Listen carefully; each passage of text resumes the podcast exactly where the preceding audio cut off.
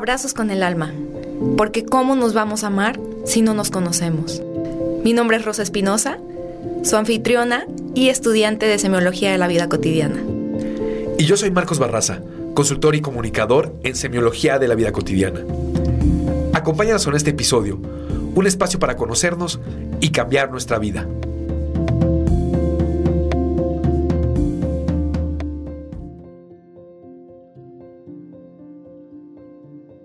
Bienvenidos a nuestro séptimo episodio.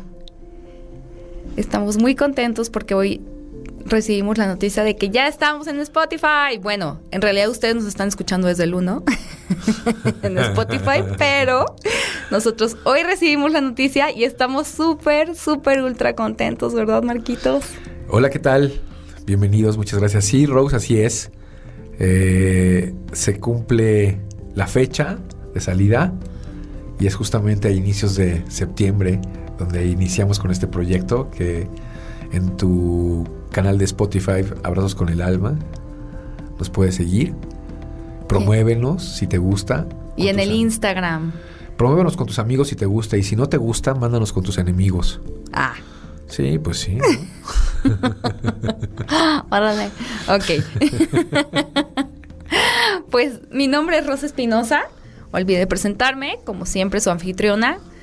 Es un placer estar aquí con ustedes. El día de hoy vamos a tener un tema hermoso. A mí me fascina este tema. Este tema, el día de hoy, es las siete fuentes del amor incondicional. Gran tema. Muchísimas gracias. Mi nombre es Marcos Barraza. Soy consultor y comunicador en semiología de la vida cotidiana. Y les damos la más cordial bienvenida. Gracias, Mario, por estar ahí en los controles. El, grandioso Mario Uscanga que siempre nos ayuda. Gracias a él también es esto es posible porque ¿cómo le haríamos tú y yo para, para saber hacer esto con esta calidad? no, bueno, con un Instagram Live que ya ves nuestras chafadas que nos aventamos. No, mil gracias Mario. Muchísimas gracias a Mario Uscanga que está aquí en cabina de radio con nosotros en el TEC de Monterrey y que nos ha ayudado en todo este proceso tan bonito de y esta experiencia de hacer nuestro primer podcast. Ojalá les guste, ojalá les guste mucho y pues agradecer el trabajo de, de los que han estado con nosotros, de Mario, de Lu, Lu que es nuestra ilustradora, está en Instagram como Lu de Ilustro, está, está como Ilustro en Instagram y la verdad es que hace un trabajo padrísimo, ella es la que nos está ilustrando el Instagram, Tardé un montón en encontrar a la persona indicada. Ella, she's the one. Y está haciendo unas cosas maravillosas que van muy ad hoc a la esencia de nuestra imagen del diseño del Instagram. Muchísimas gracias, Lu. Este capítulo es para ustedes dos, para Mario y para Lu.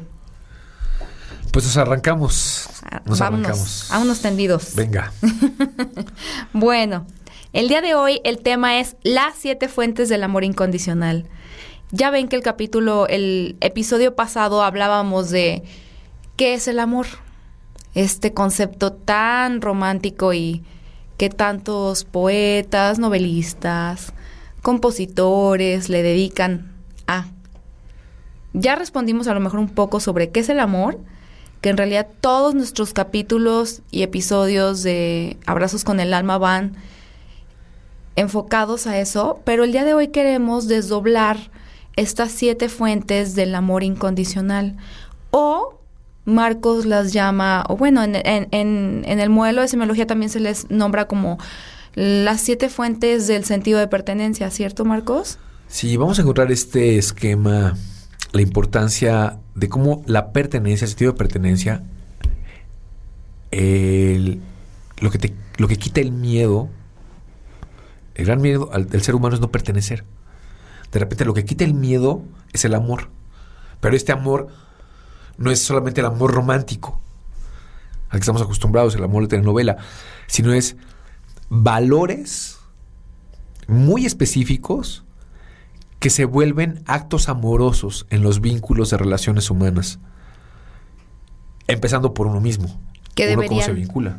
Deberían de emanar de uno mismo, ¿no? No estarlos buscando. La idea de que se llame del concepto que, que se ha colocado en semiología de la vida cotidiana que formó Alfonso, que es una fuente del sentido de pertenencia, se le llama fuente con esa intención de que de la fuente brota, de la fuente eh, surge este esquema de valores. Son siete valores fundamentales. Eh, tenemos este, esta percepción de que el valor es algo predispuesto desde afuera en un sentido de convivencia. Y sí, pero ¿qué tal que cuando el valor es una convicción de comportamiento y surge desde lo más profundo del ser? Particularmente estos, este, estos, valores muy bien aplicados, no, no una noción abstracta del valor, sino muy bien aplicados en estas siete fuentes del amor o siete fuentes del sentido de pertenencia. Vamos a desdoblar de una manera sutil este, este tema, porque este tema se ve mucho en el curso 2, en el curso de Huella de Abandono. Sí. Ya iremos poniendo calendario de nuestros cursos.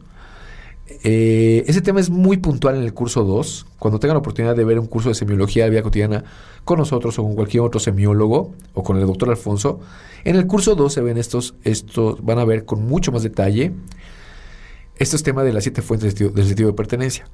Vamos a hacer una pequeña barrido, un una pequeña invitación, una introducción, por decirlo así. Así es, una embarradita. Una embarradita de lo que significan las siete fuentes del sentido de pertenencia.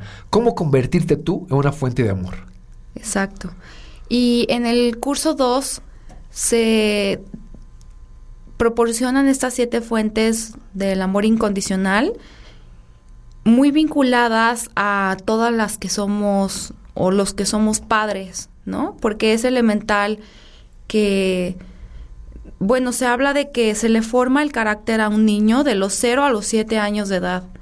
O sea, el, 80% de su, le llamamos imaginario en semiología, que es un término de su personalidad, que no lo hemos desdoblado aquí en, en, en Abrazos con el Alma, pero el 80% de su personalidad se forma durante los primeros siete años de vida. Ahora, que las primeras o la primera fuente de amor que vamos a decir en este momento tiene que brindarse específicamente mucho más concreta de los cero a los tres años. Imagínense ustedes qué importante es entonces tener las herramientas de conocer esta información para todos aquellos que son papás como nosotros.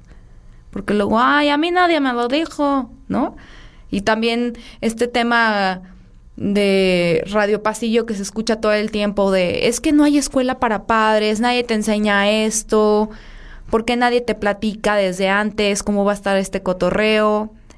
Pues he aquí nosotros hablando de las siete fuentes del amor y de su importancia. Marquitos, ¿cuáles son estas siete fuentes del amor? Ok, y independientemente que las vamos a desdoblar en el episodio, en este episodio y en el siguiente episodio, particularmente las siete fuentes son afecto, apoyo, comprensión, placer, inspiración, conocimiento y reconocimiento. Eh, recuerda, son valores convertidos en actitudes. Son actitudes particulares. Hay, cada una de ellas desdobla muchísimas eh, maneras de vincularse muchísimas acciones de comportamiento, por decirlo de alguna manera. Cada una de ellas tiene su matiz, cada una de ellas tiene su intención. Y al momento de desdoblarlas como individuo sobre todo lo que te rodea, te convierte en una en esta fuente que emana amor. Fíjate que cuando hacíamos la cuando, hago la analogía de las fuentes a mí, a mí me, me ha gustado hacer una pequeña comparativa con esto de las fuentes. Me fascina. Imagínate dos fuentes, ¿no? O sea, dos fuentes literal de cantera, ¿no? Aquí tienes una de un lado y tienes la otra. No sé si lo comentamos el episodio pasado. Una fuente que no tiene agua, pues definitivamente nadie va, a ir a beber a ella, ¿no? Va a ser una fuente seca. No, aunque sea fuente porque la figura y su potencial es lanzar agua, pues si no tiene agua, ¿quién va a ir a beber de ella? Pues va a estar una fuente sola, vacía, una fuente que no aspira a que nadie se acerque. Imagínate una fuente que por el contrario brota de ella agua, torrentes de agua todo el tiempo. No necesita que le echen agua. puede surtir agua a todos los sedientos que se acerquen. Imagínate la analogía en una persona que da amor. Lo mencionabas en el episodio pasado, Rose. Quien no está dando amor lo está pidiendo. Entonces, quien no está dando amor es como una fuente seca que lo que dice es, tráeme agua. Yo soy una fuente, pero no tengo agua. que... Entonces, tendría que acercarse a los sedientos con cubetas de agua para darle a la fuente. Entonces, pues va a ser un poco difícil que la pobre fuente tenga un gran camino de sedientos. En cambio, lo contrario, una fuente que emana y emana agua constantemente a todo el que se le acerque sin pedirle nada a cambio, va a estar rodeada de gente. Va a estar rodeada de gente que va a decir, de ti vengo a beber esta agua que me quita la sed. Exacto. Y son valores porque tal cual, un valor tiene un peso, tiene un peso para ti. Y a ver, no estamos diciendo que esto solamente que son actitudes o que son emociones que se deben de fomentar en los niños de los 0 a los 3 años o de los niños de los 0 a los 7 años y si ya no te las dieron ya te amolaste. No, o sea, la idea es que recuerden, semiología habla de significados y de que todo se puede resignificar. Entonces, venga Marquitos, vamos dándole a la fuente número uno, apoyo. La fuente de afecto, afecto. Afecto, perdóname. No te preocupes, la fuente de afecto. Eh, la verdad, la numeración de las fuentes puede ser indistinta, pero la fuente Aunque en este en este aspecto sí se da como por orden, incluso tienen un orden. Eh, bueno, recuerda que el modelo semiológico, el modelo semiológico es muy estructurado y esa es una de sus bondades. Sí.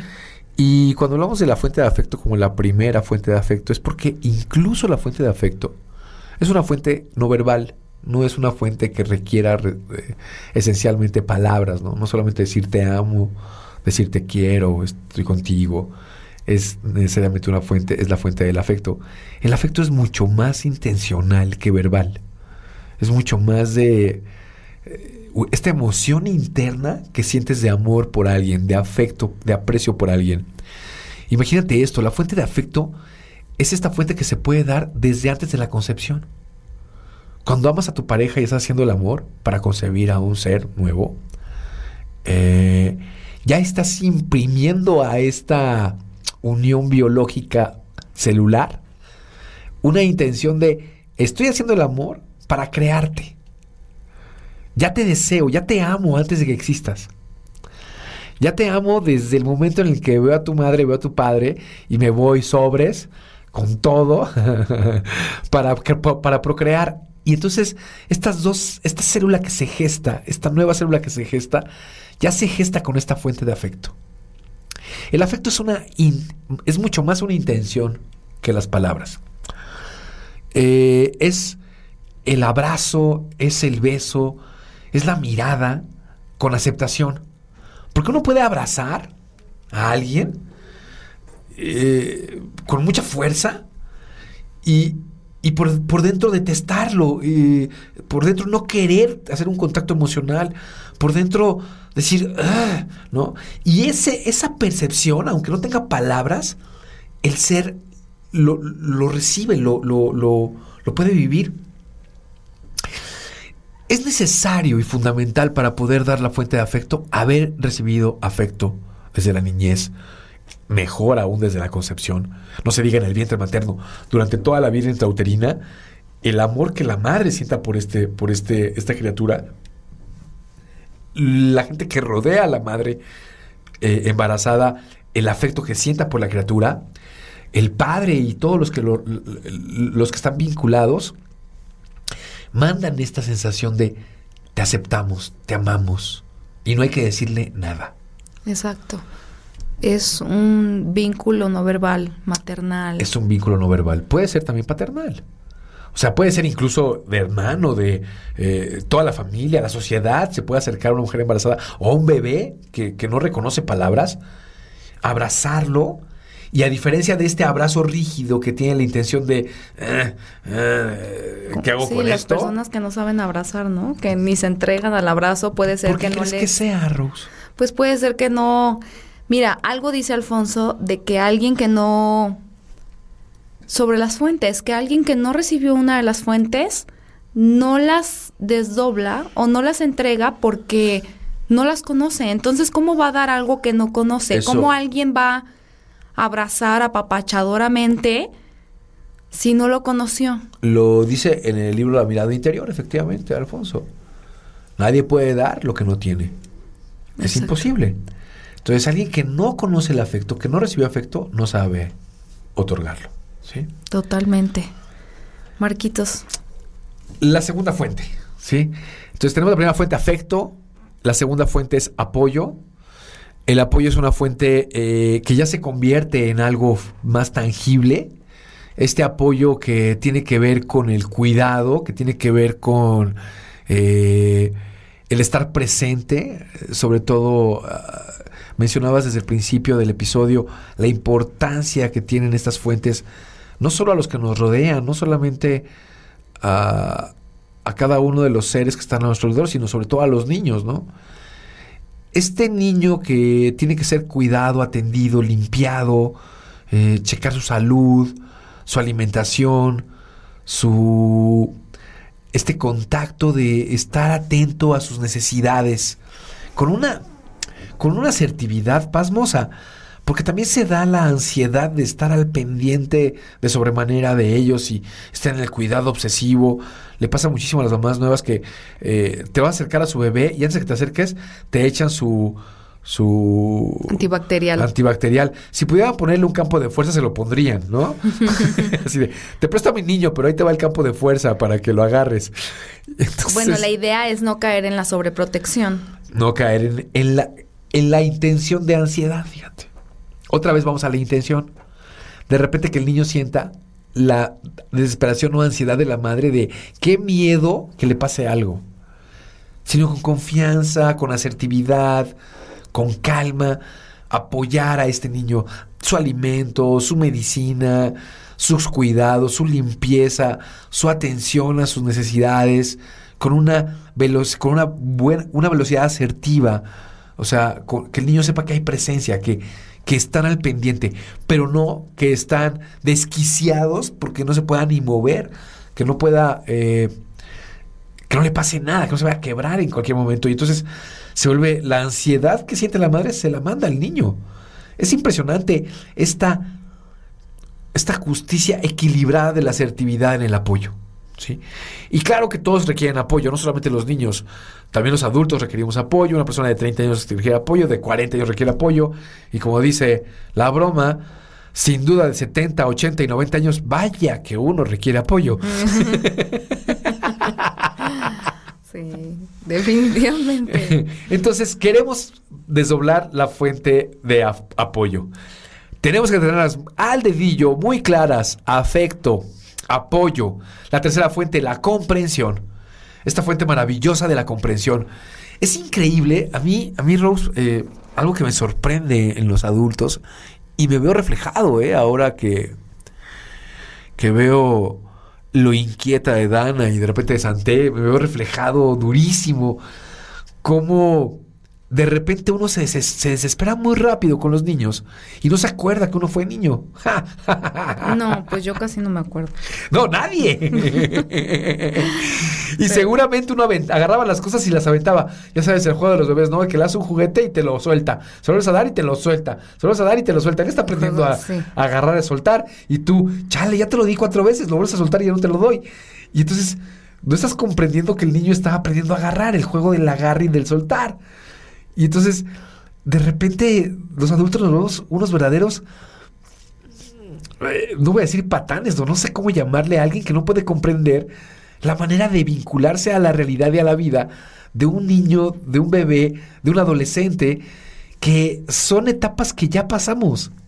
Y es increíble cómo las hemos olvidado al grado de que nos desesperan, de que no los aguantamos, de que no podemos con eso.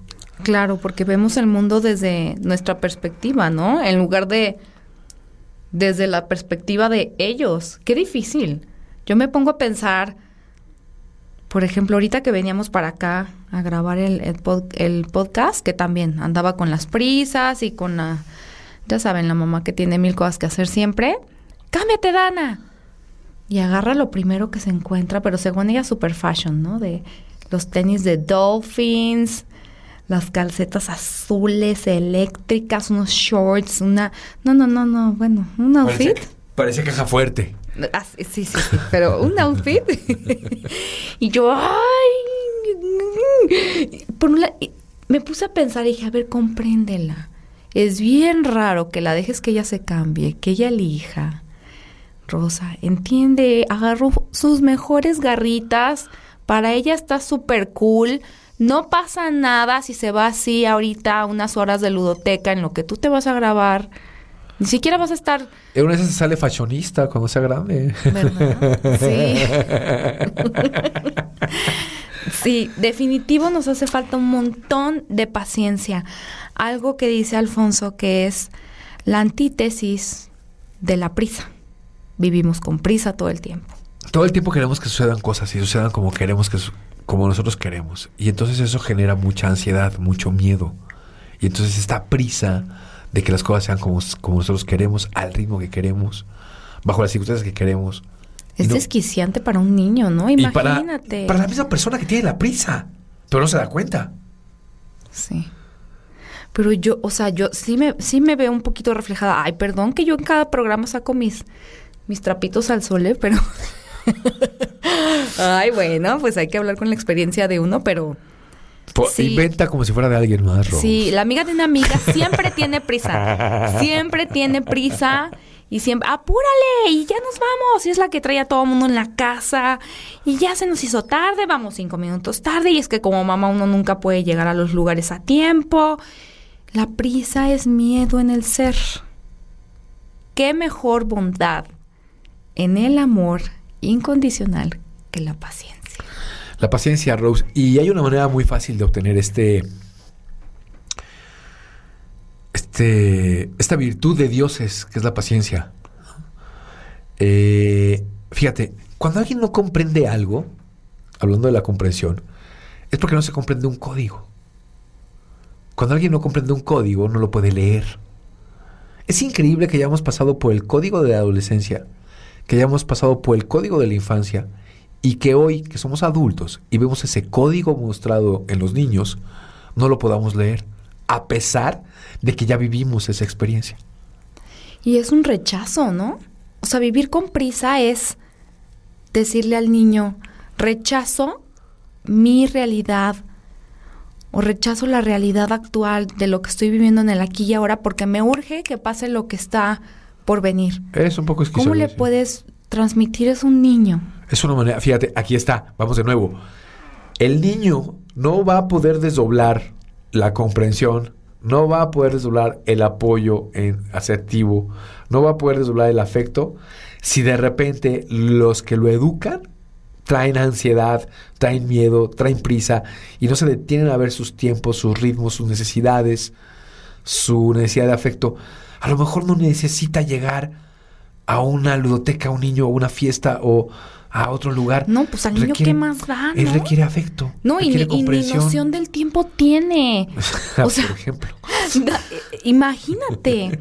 Dana todo el tiempo. En las mañanas es, en las noches, ¿no? Prisa para dormirte. Órale, órale, ya duérmete. Son desde las ocho y media. Ya duérmete, Dana. Todos los niños del mundo están dormidos ahorita. Ay, no creo, mami. Ay, bueno, se duerme, ya saben, se duerme tardecillo.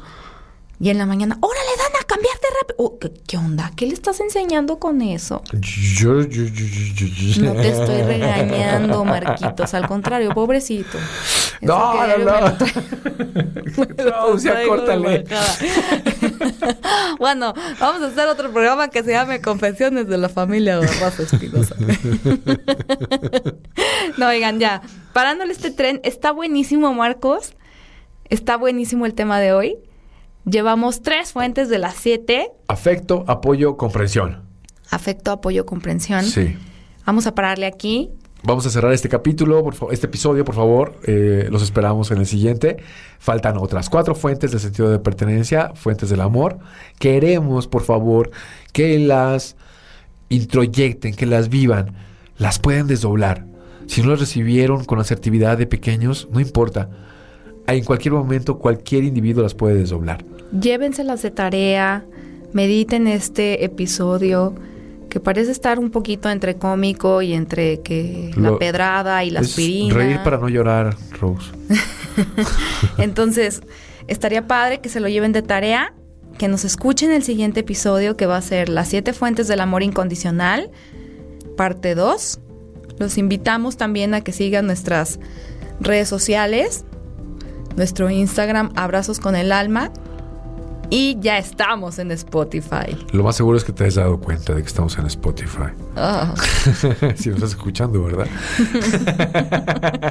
bueno, cayó la noticia hoy, hay que compartirlo. Estamos muy contentos. Los esperamos, los esperamos el siguiente episodio. Les mandamos un abrazo enorme y aplíquenlas. Desdóblenlas, no las pidan. Denlas. Las siete fuentes. ¿Verdad? Adiós. Los esperamos. Los esperamos en el siguiente.